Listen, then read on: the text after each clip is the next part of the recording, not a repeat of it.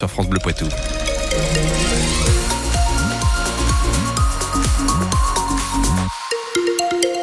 Côté météo, c'est pas mal de gris aujourd'hui, mais des températures douces assez élevées. Le point sur la météo à la fin de ce journal.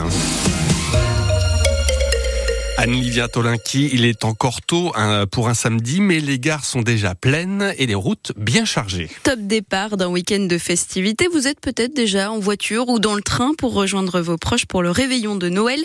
Bison futé voit orange dans le Poitou et rouge dans le sens des départs en Ile-de-France. Une fois arrivé, est-ce qu'on s'embrasse ou est-ce qu'on met le masque? L'épidémie de Covid refait surface dans le Poitou. Le nombre d'hospitalisations et les appels à SOS médecins ont augmenté de 4% par rapport à la semaine dernière.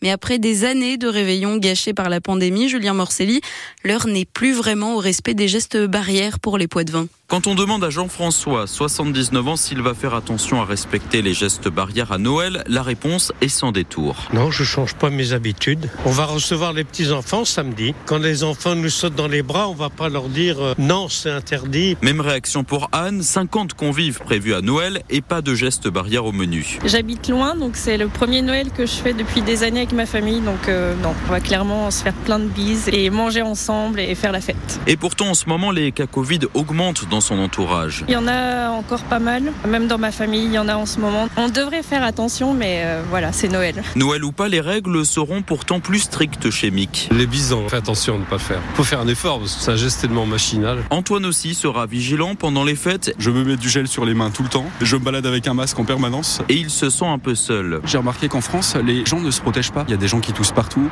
Personne ne fait attention à rien, donc je ne serais pas étonné qu'il y ait une vague euh, qui soit plus importante que celle que vous avez connue. Sur ce point, les autorités sanitaires restent toutefois rassurantes, car si les cas Covid augmentent, le nombre de passages aux urgences n'est à ce stade pas préoccupant. Le reportage de Julien Morcelliard est écouté sur francebleu.fr. Le département de la Vienne change d'avis sur la question des mineurs isolés. Début décembre sur France Bleu Poitou, vous avez entendu le président Alain Pichon menacer de mettre en place des quotas pour limiter leur accueil dans le département. Il évoquait des arrivées massives depuis cet été. Finalement, les élus ont opté pour une autre solution, évaluer plus vite l'âge de ces jeunes pour renvoyer ceux qui ont plus de 18 ans. Rose-Marie Berthaud est vice-présidente en charge notamment de l'enfance au conseil départemental compte tenu de l'arrivée massive, euh, eh bien donc on fait systématiquement une mise à l'abri.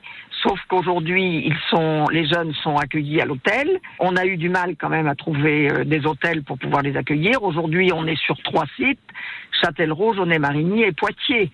Si on arrive à accélérer les évaluations, et eh bien évidemment, euh, on va libérer des places dans les hôtels et c'est ce que l'on recherche.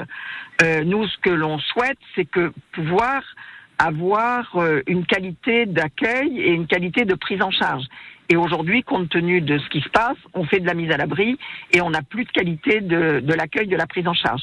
Donc la décision qui a été prise par le président, c'est de renforcer nos équipes euh, d'évaluation de façon à pouvoir garder des majeurs le moins longtemps possible sur nos dispositifs. Rose-Marie Berthaud au micro de Baudouin Calange. À Mollet, près de Loudun, la petite fille d'un an et demi mordue par son chien hier va mieux. Son pronostic vital n'est plus engagé, mais elle a dû être opérée en urgence à l'hôpital de Tours. On ne sait pas encore ce qui a poussé l'animal à la mordre au cou et à la tête. Il a été placé dans un chenil. En cette période de fête, les autorités le rappellent, on ne prend pas le volant quand on a bu. Dernier exemple d'accident en date, un automobiliste fortement alcoolisé a fait une chute la nuit dernière du pont Inkerman près de la gare de Niort. Il est tombé de 5 mètres de haut dans son véhicule. Par miracle, il s'en sort indemne. France Bleu Poitou, il est 7h04 minutes. Modou et Ibrahima ont réussi un numéro sensationnel hier à la télévision. Nos deux circassiens de Châtellerault étaient en finale de la France à un incroyable talent sur M6. Pour épater le jury, ils ont gardé leur prouesse acrobatique mais en rajoutant du feu. Par exemple, Ibrahima en équilibre sur la tête de Modou avec deux torches à la main. Le jury a salué leur prouesse, mais surtout leur parcours, puisque Modou a rappelé qu'il a longtemps été dans la rue avant de se tourner vers le cirque. Une histoire qui a beaucoup touché Hélène Ségara et Eric Antoine. Depuis le début, vous nous avez apporté votre énergie positive. Et ça nous fait beaucoup de bien. Ça apporte de la joie. Merci. Et euh, vous êtes un exemple pour tous les jeunes qui se retrouvent dans la rue. Mais sans rire, sans rire les amis, euh, quand Brahima vous montez sur les épaules de Modou euh, sur ce, ce mât enflammé et que vous mettez en drapeau, ça m'a frappé, j'ai eu la sensation que c'était le drapeau de l'humanité. Ça n'a pas suffi, malheureusement. Ils n'ont pas remporté la finale, mais c'est le début quand même de belles aventures. En attendant, vous avez le portrait de Modou sur notre application ici. En basket, le PB86 n'a pas réussi à renverser Antibes hier soir. Défaite 83 à 69 pour ce match à l'extérieur de la 13e journée de Pro B.